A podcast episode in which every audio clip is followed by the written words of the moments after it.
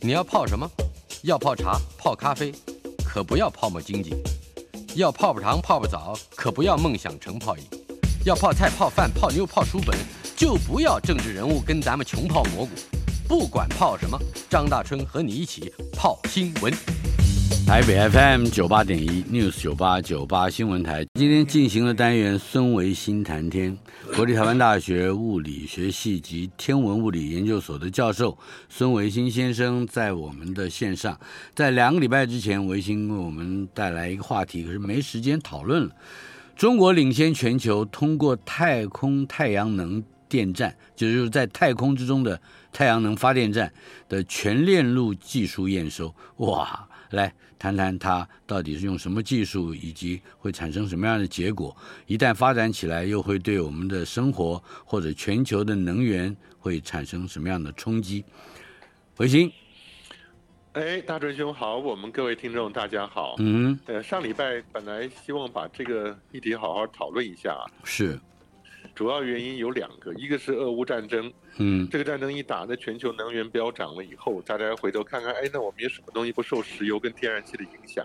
那想到太阳能了，是。但第二点又碰到了台湾最近的状况，你说太阳能，以前是说一下山以后就没电了，嗯，现在发现呢下雨也没电了，天气不好下雨也没电了，所以太阳能本身地面上的太阳能是不稳定的，是。所以现在我们都需要。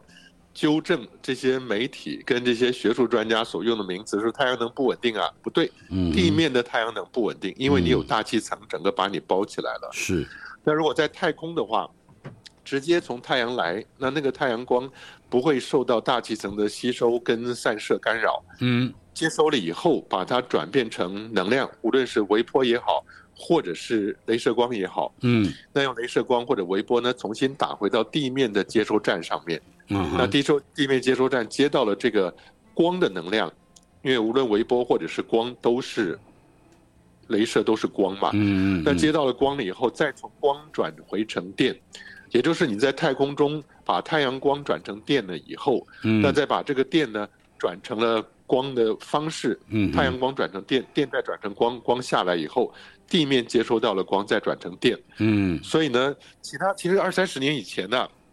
大家就想到这个概念了。嗯，美国啊、日本呢都在发展这个东西。他们可以做到的是，从太空把微波打回来，打到地面上。这其实也不用它发展了。现在卫星不都是这样子吗？嗯嗯，就是把它的卫星的通讯直接打到地面上。是。那重要的是说，你在太空能够张开一面够大的太阳能板，然后把太阳能、太阳光能转变了以后，到了地面还能够把从太空来的光又转回成电能来。是。那大陆呢？最近是。西安嘛，西安他们电子科技大学刚刚完成了这个所谓的全链路测试啊，啊哈，也就是说，你可以从太阳能卫星上面打下来以后，到了地面收到了光，再转换成电能，嗯嗯，所以这是从七零年代开始就有的一个概念，是。那现在呢，大陆在这方面科技还是领先的。这是二零一四年，这个中国大陆西安电子科技大学的团队就已经提出了这个方法，是吧？嗯，对对对，对。但是它跟日本比起来如何呢？日本也有这方面的技术。对它，但是它研究就是我们刚刚说的啊，它能够把微波传输能量来传了，但是呢，传了以后，你要把它再从光在微波是光嘛，再从光转换成电能，然后输出去是一般。家用或者商用可以用的电能，它还缺少这一块啊哈。哎，对，那那个段宝岩的这个团队啊，就是西安这个团队，他工作上面的原理可以再仔细的为我们分析一下吗？啊，其实原理就有几个不同的大的阶段呢。嗯，一个当然是说你在太空能够展出一个太空的太阳能板，它就不会受到昼夜周期的影响，因为我们在地面上太阳能，你的太阳总是会下山的嘛。但是呢，你在太空里面，大春兄，你可以想象吗？你说那我们，呃，在太空里面的卫星绕着地球转，不是也会进到阴影吗？对啊，地球的影子里面。哎，哎，你不要那样转嘛，你你转九十度转。啊？怎么说？你你知道我的意思吗？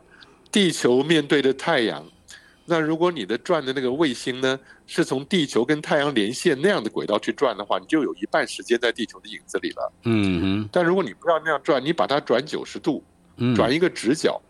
那你那个轨道永远在太阳光底下，嗯，它不会被，嗯，就是太阳能板本身还可以调位置，是吧？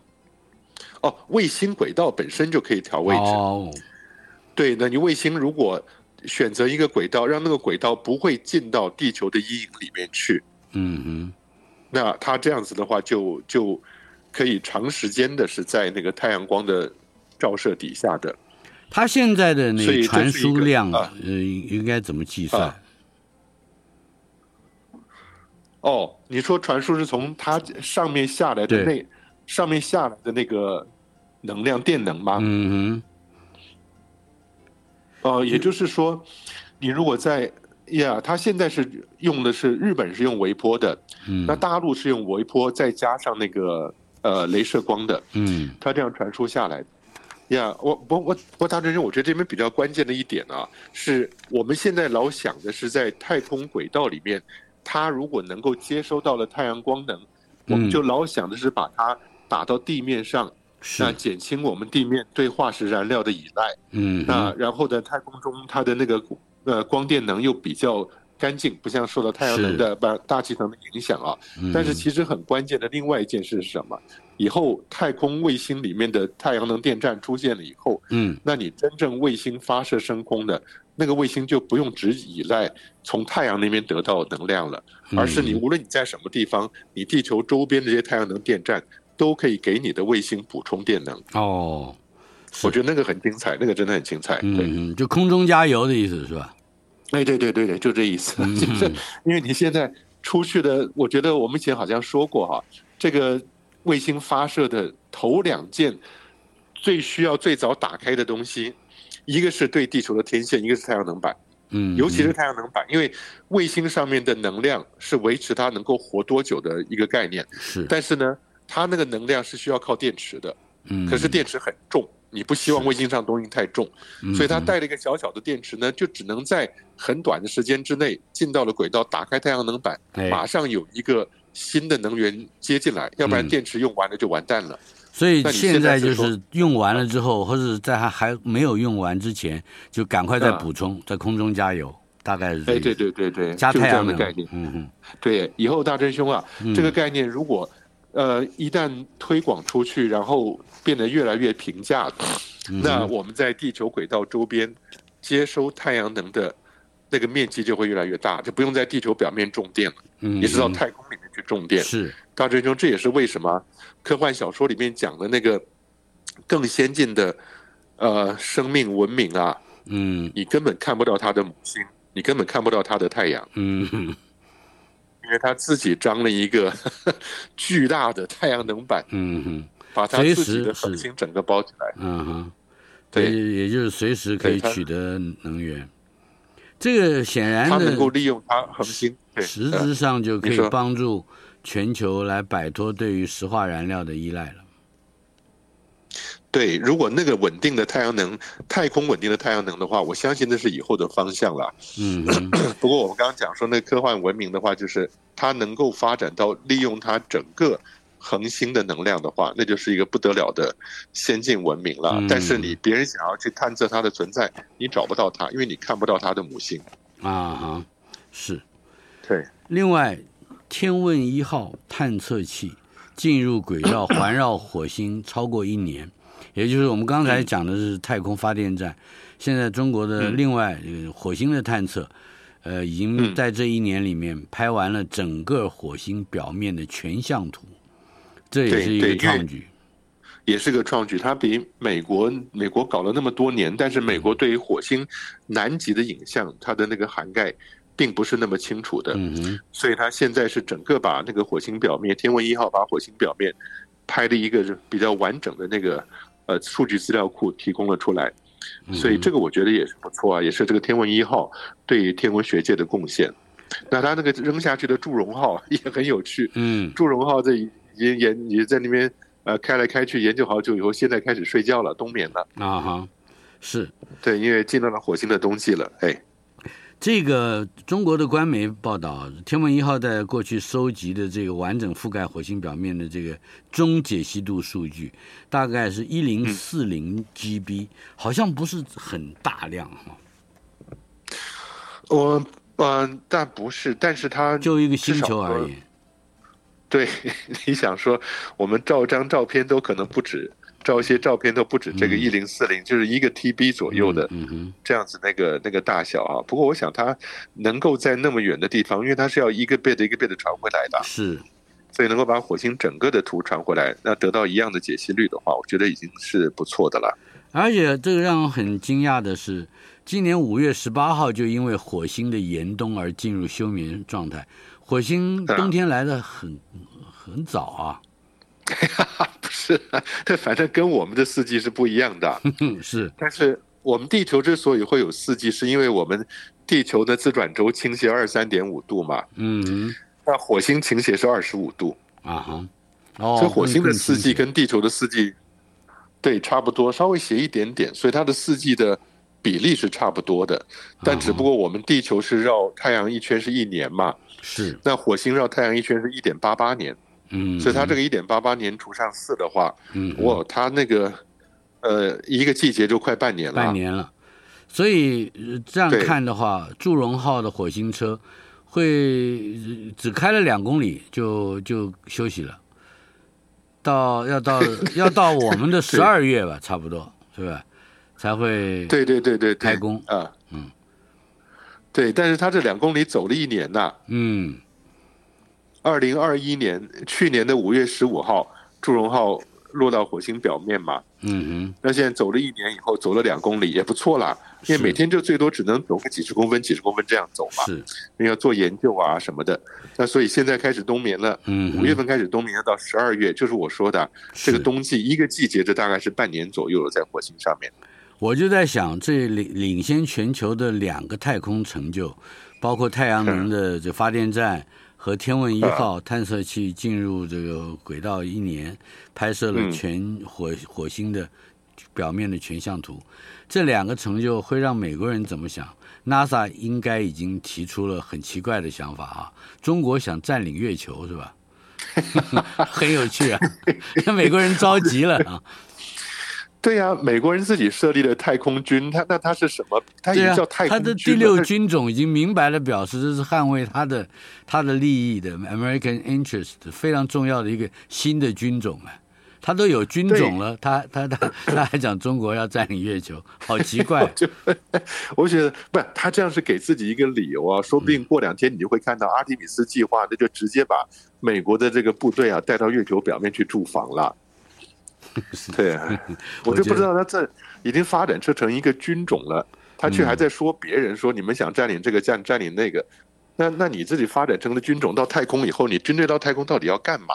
他也没说，就是发展个太空军出来了。是我们来看一看这个美国国家航太总署这个局长叫 Bill Nelson，他到底说了些什么话，好不好？那他说中国要霸占月球，嗯，我他跟我讲这个，我就笑得说不下去。一任何一个国家怎么样去霸占任何东西，嗯嗯，而禁止其他国家登陆，你觉得他能够让别人不登陆月球吗？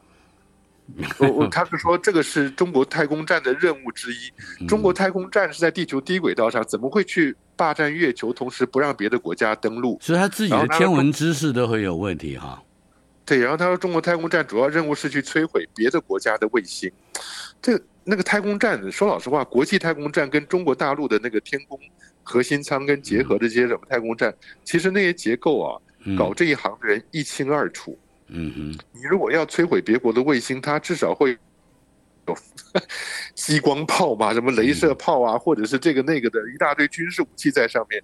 但是没有啊，就像那个国际太空站也是一样，中国太空站都是一样，那结构跟内容大家一清二楚，每个舱是干什么的都已经知道了。是，所以你怎么会说他是要去禁止别的国家登陆月球，然后是摧毁别国卫星的东西呢？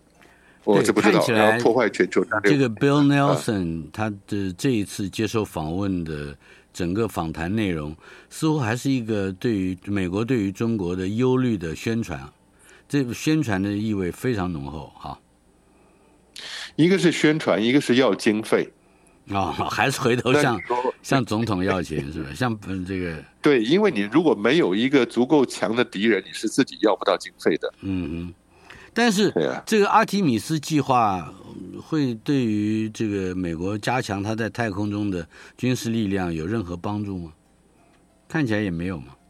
没有没有，阿提米斯计划就是赶快把美国人再送回到月球上去，因为美国人看得很清楚，那中国大陆一旦要做这个探月、登月、驻月的事情，他会他会不断往前按部就班的迈进的。那美国就很担心，因为美国的做法就是走一步退两步，常常会有不同的因素干扰。嗯，阿提米斯这个计划也搞了很久，到现在还没出去，所以他们就特别着急啊。是。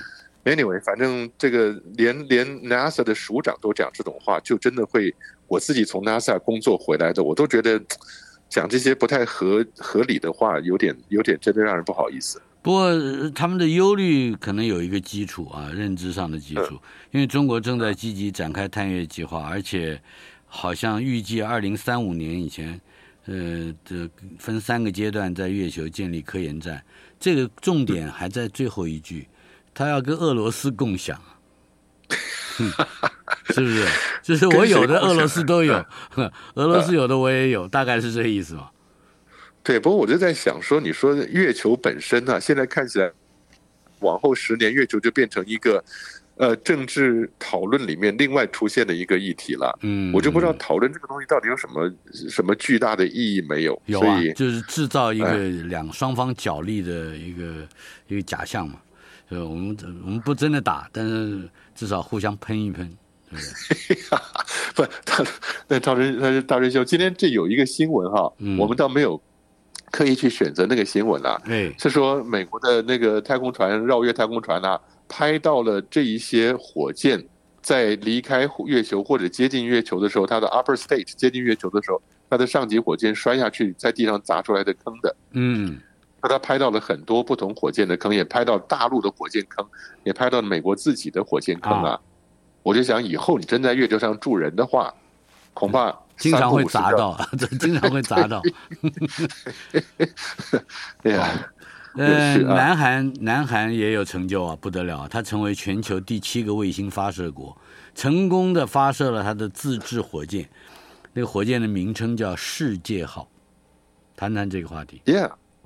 哦，对，我觉得这个是韩国值得令人称赞的一件事情啊。他是失败过很多次，嗯、尤其是呢，他去年、嗯、去年那个失败也真的是很丢脸啊。嗯哼，去年十月份，他首他是第一次尝试要发射卫星了。是，那他火箭第三节就最后一节，他上面那一节呢，比预计的要早点烧完，哦，所以能量没有了。嗯哼，那卫星就没有进入预定轨道，所以他就失败了。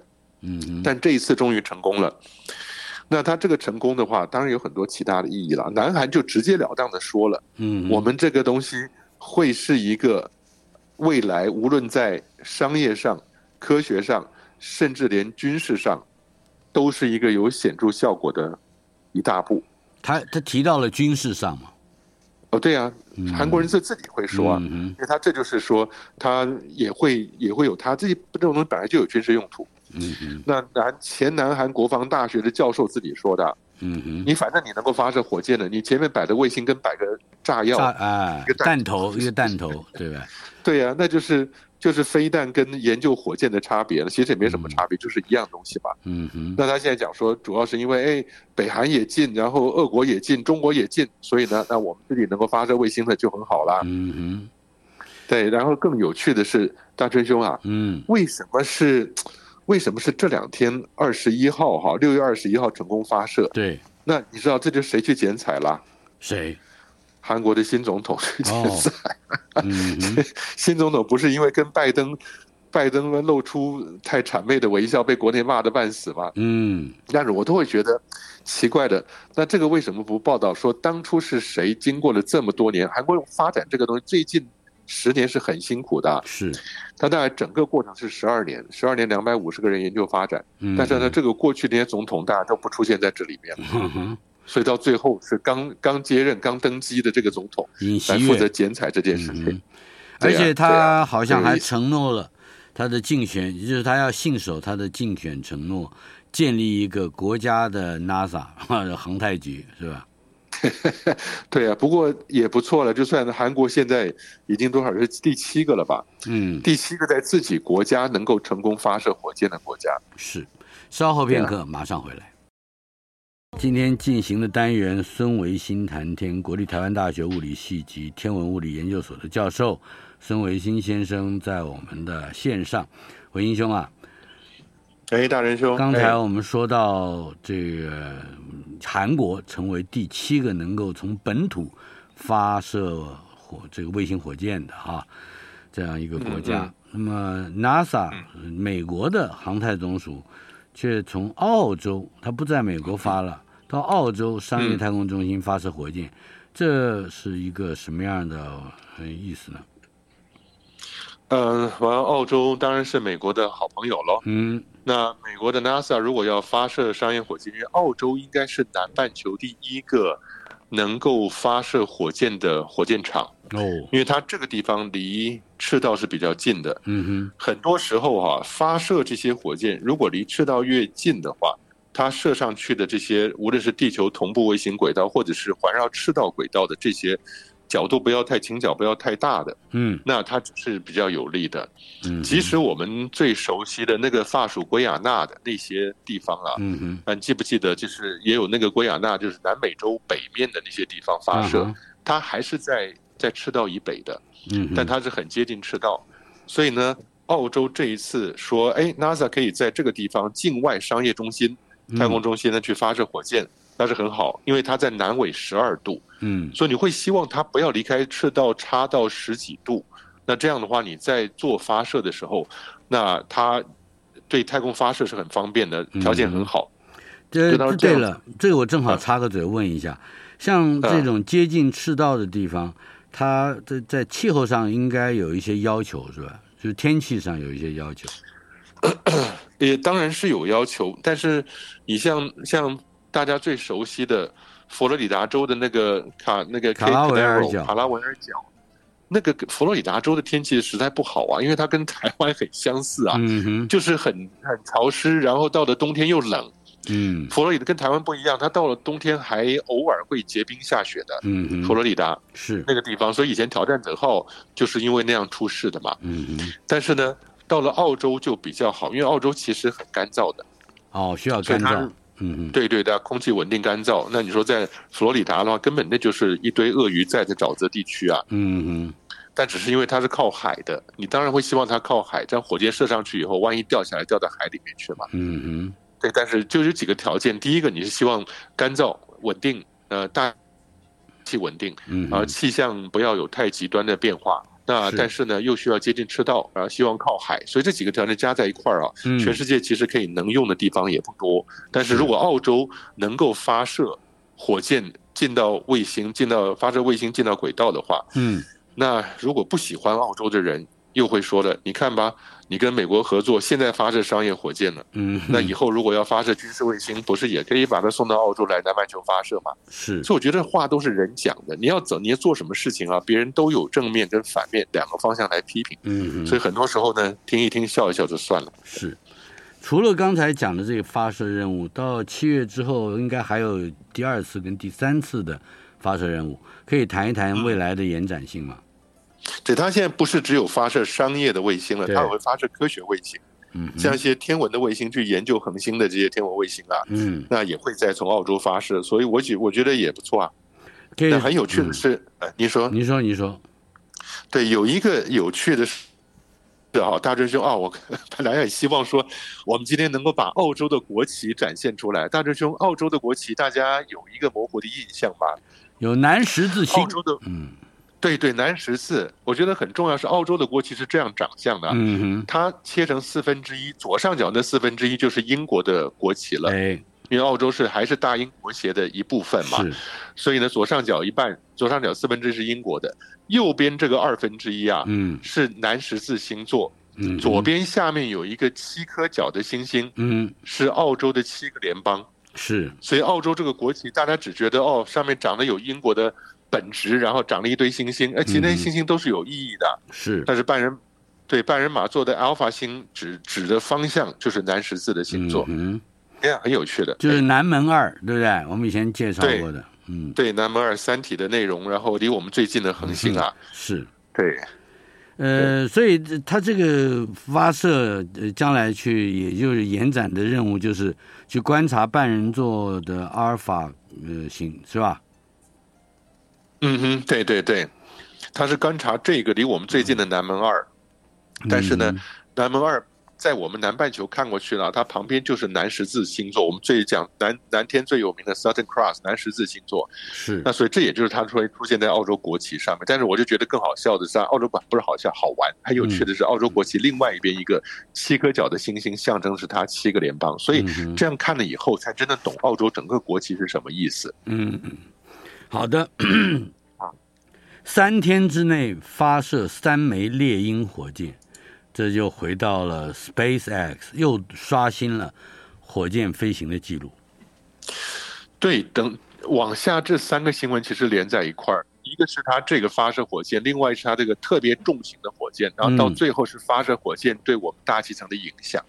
那其实是说，当我们越发射越频繁的时候，我们才会真正看到它的缺点会逐渐出来啊。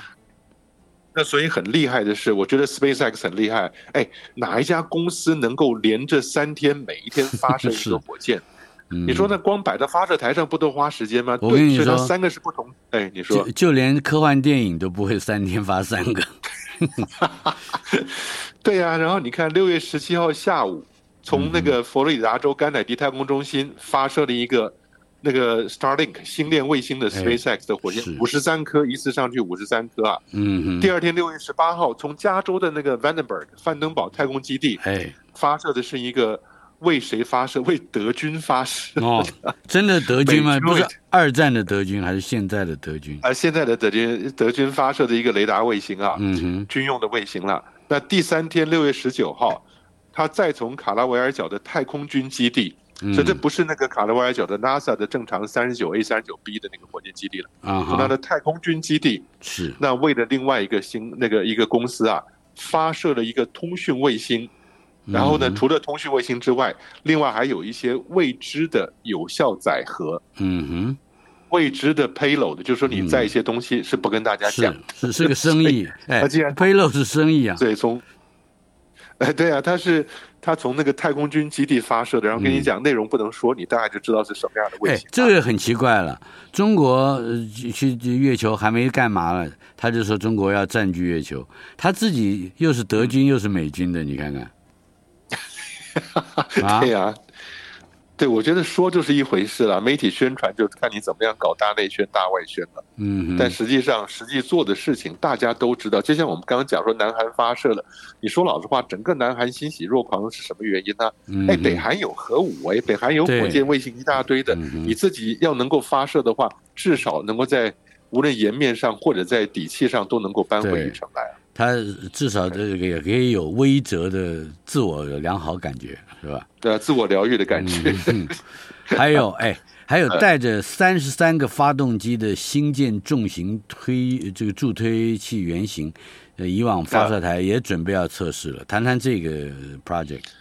Yeah，对对，原来原来这个马斯克啊，他不是说要发射重型火箭吗？嗯、对。那最早我们说猎鹰九号，猎鹰九号原因是因为它底下有九个。嗯，叫做呃 Raptor 猛禽式的发动机啊，嗯、叫猎鹰九号是九个。嗯、后来我们讲说有一个呃 Heavy Falcon，Falcon、嗯、Heavy 猎鹰重型火箭是三个猎鹰九号拼在一块儿，二十七个，对，那二十七个的。那现在这个星舰 Starship 要、嗯、航行出去月球跟火星的呢，三十三个。哎，它叫 Booster，是打打打疫苗的那个补充剂，是不是？Booster Seven？Yeah, booster 就是加强的意思啦。嗯，那那只是说，我们常常看，哎，大真兄啊，你说的很好啊，嗯、因为我们通常看得到火箭本身啊，嗯，旁边可能会围了一圈，那就叫 boosters 啊哈。就像我们说，以前美国发射太空梭嘛，太空梭就是固定在一个橙色的巨大的燃料箱。是像个大火箭上面，但是那个燃料箱的火箭呢，旁边一左一右绑了两个白色的加力火箭。嗯哼，那个加力火箭就是 solid rocket boosters，固态燃料的加力火箭就是叫 boosters。嗯、那这是呃太空梭的发射方法，两个 boosters。但你看欧洲的雅利安火箭或者俄国的火箭，嗯、我的天，周遭是一圈六个到八支，六支到八支加力火箭的、啊。嗯嗯。但那个火箭，这就是第一阶段，它提供了非常大的推力，以后因为是固态燃料，很稳定的，那推到上去一点点，没有多久，几分钟它就整个弹掉了，用完就烧烧完就弹掉了。嗯。所以它现在这个新舰也是用三十三个那个火箭射上去啊。嗯。但重点是说，它被。当然被政府、被其他的公司拖拖了好久以后，终于现在是准备要要测试了。它就是、也就是运到了它的，嗯、它叫做静态点火测试，可以解释一下这个名词吗？对，它如果是静态点火的话，那就是真的里面会灌燃料，但是呢，你不让它火箭松开，哦、也就是你用很大的力气拉住火箭，它往底下喷。嗯哼，那火箭要经过这个静态，它这种就叫 wet run，wet run 就是湿的演习了，dry run 就是只是干的。嗯，所谓 dry run 是不加燃料，你只是走过所有的程序。那 wet run 就是把燃料都加进去了，加进去以后呢，那有些是加进去以后，然后再把它排掉。那上次这个 wet run 已经做完了，是。那下次这个 wet run 加进去燃料，然后真的要做点火，那做点火了以后，那它至少往下面喷，喷完它不发射，啊，不发射，往下面，嗯嗯，对对对。这样这样呀，这是很精彩的事情啊！看看，但是你是看到马斯克的野心是不断的跟他实际的成果互相匹配的，那、嗯、这个人真的很可怕。嗯嗯。现在不知道全球的这熊市究竟有没有可能会影响到马斯克哈？那我要不知道，那么有钱人的事情了。嗯，臭氧层破洞有新的威胁，呃，也就是说太空旅行啊，什么这种发射活动。因为会有就会会增加吗？呃，或者说他们会影响到这个臭氧层吗？对，因为在过去那个臭氧层，我们不是说看到南极上方臭氧层有破洞了吗？嗯。但是经过了三十年，禁止大家在使用那个 CFC 氟氯碳化物。哎。CFC 就是 C，第一个 C 是 chlorine，chlorine 就是氯。嗯。那第二个 F 呢是 fluorine，fluorine、嗯、是氟。嗯、第三个 C 呀、yeah，carbon 又是碳。嗯，所以呢，氟氯碳化物是以前我们用在冷媒啊，或者用在喷发剂啊这些东西上面的东西嘛。那全面禁用以后，哎，时时间也很快啊，大追兄，那是我们三十岁的事情啊。嗯，过了三十，嗯，三十年了，三十年之后呢，对，南极的臭氧层呢，已经在逐渐恢复了。可是现在发觉了，它对臭氧层的破坏，火箭本身发射，嗯，对。臭氧层产生的破坏是以前理论模型的十倍以上，就是我们再怎么样不喷头发，可是还是还是在发射火箭的时候 破坏了这个。哎呀，哎呀，搞搞白搞啊！稍后片刻，马上回来。台北 FM 九八点一 News 九八九八新闻台，孙维新谈天单元。国立台湾大学物理系及天文物理研究所的孙维新教授在我们的线上，维新兄啊，刚才我们讲到了这个臭氧层历经三十年对于氟氯碳化物的禁用，似乎逐渐看到南极臭氧层的修复的征兆，但是，但是我们接下来好多话题，也包括 NASA 还要执行这个阿提米斯登月任务，我看。我我们这个太空火箭，全球火箭发射的这个情况，远超过于我们不去使用氟氯碳化物所带来的修复，是吧？对，这是很麻烦的事情啊，所以我我我一直有个概念，我是觉得说我们在太空科技的发展上面，其实还处在一个非常原始的阶段，嗯，就像原始社会刀耕火种一样，嗯，当年他们去大力的砍伐亚马逊的雨林了，然后把它变成耕地了，就像或者像印尼也是一样，把原始林都砍掉，然后种上油棕榈，可以赚大钱。我们现在在太空科技上就正处于这样的阶段，完全不顾虑你这样的行为对环境后代的影响是什么。嗯，那太空发展这样子的频率，有近十几十年来火箭发射那个频率每年都往下增加，不知道多少倍啊。是，但是这种过程呢，它所产生第一个是太空垃圾，我们说过太空垃圾一堆的。嗯，另外一个就是对对流层以上方，我们对流层上方的污染主要是来自火箭。嗯，所以你每年呢，注入那个北半球大气层的量可能是百分之十、百分之二十是来自火箭发射的。嗯、那增加这个年温度，增加零度零点五度到两度。哎，我觉得零点五度到两度其实蛮可怕的。是你把平流层的温度增加两度了以后，它连高空那些气流都会减慢，然后改变全球的气流模式。嗯嗯。那这个后果是什么？没有人知道啊。是。而且呃，好像啊，好，好像有这么样一个一个假设，就是整个嗯大气里面的这个平流层跟呃这个对流层的个彻底的改变，呃，甚至还会导致跟这个地下活动，也就是地地震啊什么这些，也可能都会有关系。嗯，Yeah, yeah，说不定。呃，但是我我觉得。当然也有人看到这些事情。我记得前几年我们节目里面就有说过，嗯，是美国还是中国大陆的？他们在测试怎么样去发展一些对环境无害的燃料，嗯嗯，让那些燃料不要包含的这些会污染对流层、平流层的物质啊。但这是我们另外一个期待。你第。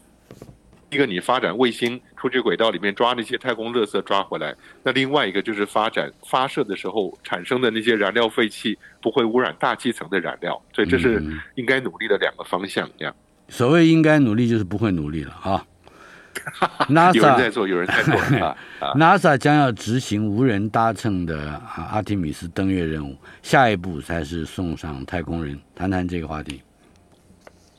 对对对，我觉得我们就有几个日子，大家可以记下来啊。待会儿我们会还是一样，我们不能免俗，总是每次提到一下韦伯嘛。那那就要记的日子就是七月十二号，离我们现在整整礼拜七月十二号，因为韦伯会发 release 释放出他第一张真正正式的官方的照片来。哦，看到宇宙深处。对，那八月二十三到九月六号是另外一个大家可以记一下的日子，就是美国 NASA 嚷嚷了多少年，终于要。发射阿提米斯第一级的任务了，嗯，Artemis One。那 Artemis One 是一个无人的，嗯哼，无人的发射的这个任务。所以呢，他如果说 Artemis One 发射成功了以后是是无人驾驶的，然后它上前面的那个太空船叫做 Orion，叫做猎户座，嗯哼。所以我们前些年带着的师生团队去美国去科普学游去看的时候。每一个美国的那个 NASA，它前面的都摆上一个 Orion 那个太空舱，就有点像放大的阿波罗的太空舱啊。嗯，那里面坐的人就比阿波罗要多了，阿波罗只能坐三个，那那个 Orion 可以坐四个到六个啊。嗯嗯。但是呢，现在终于 Orion 准备要登上那个 Artemis 的火箭，然后要射到月球去了。是。所以 Artemis One 第一级的任务呢，就只是无人，然后过去绕。嗯哼。喂。好。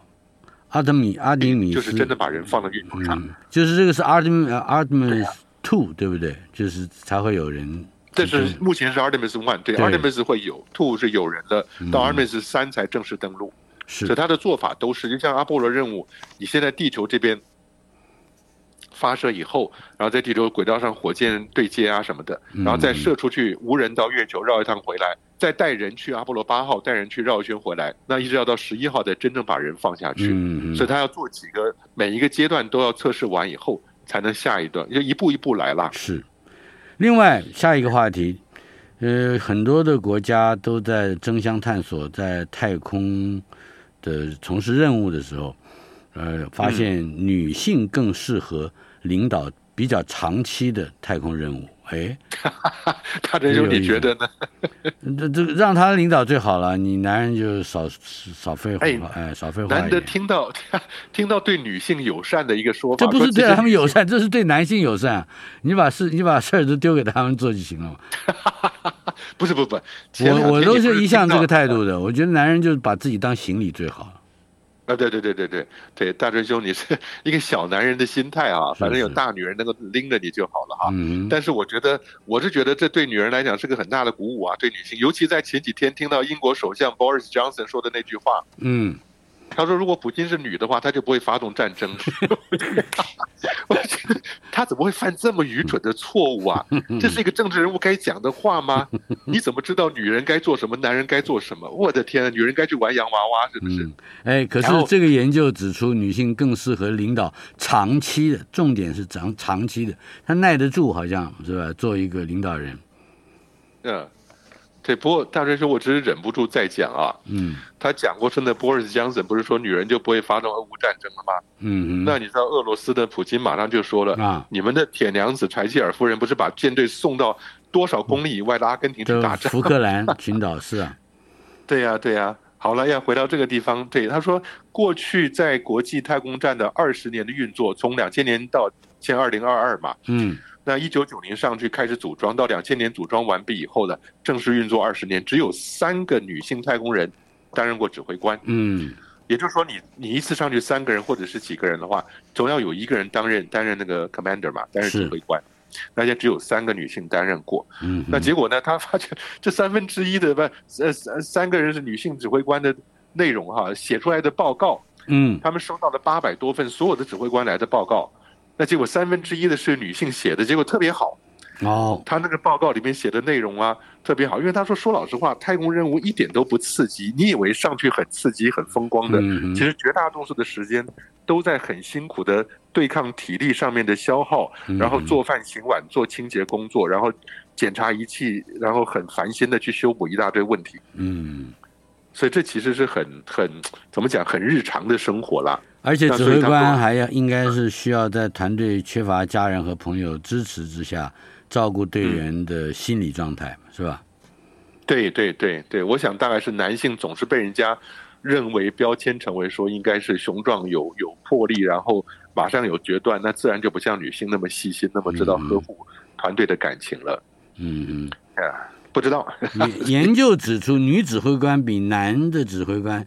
会展现出较多正面的情绪，而且会强调团队的相互支持，更频繁的和队员讨论，还能够鼓励这个团队。你看是不是多好？对呀，对呀，多好多好哈！所以呀，听太空人，太空人还有容易骨质疏松，这现在我们已经是尝试了。但是他 这究竟他的骨质流失的情况如何呢？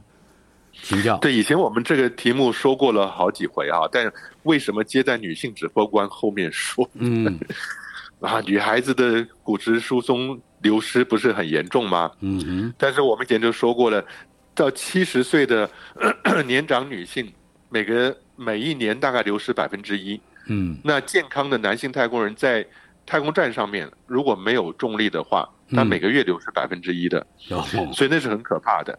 对，所以他说每个月流失百分之一到百分之二的骨质密度，可是呢，即使你回到了地球上，努力去运动啊什么的，回到地球上一年之后都没有完全恢复，仍然缺乏了十年的、啊、十年的骨质密度。是，所以这是很麻烦的一件事情。是你将来要到火星的话，这这个非常严重的问题。对对对，除非你能够制造一个人造的重力。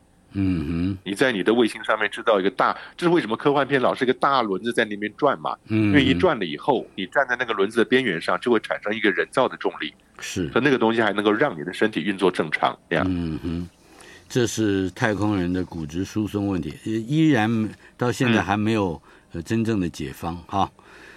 呃，另外，为了延长使用年限，航海家探测器一部分的系统会进入断电阶段。哇，这不是一个太好的消息。谈一谈怎么解决这个问题。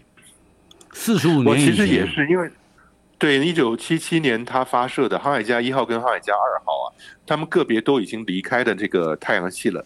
一号先出去的，二号后出去的。嗯，但离开太阳系以后，希望他们还能够侦测到一些资讯，还能够把这资料发回来的话，他就把相机关掉了，嗯，就不用拍了，因为你已经拍不到什么东西了。嗯，但希望他仍然能够侦测到他回来的讯号吧。是这样子。对。好的，我们的时间也差不多到了，两个礼拜以后我们再回头看看。嗯，呃，我们今天还有好几个话题又留省下来了。Yeah，OK，好。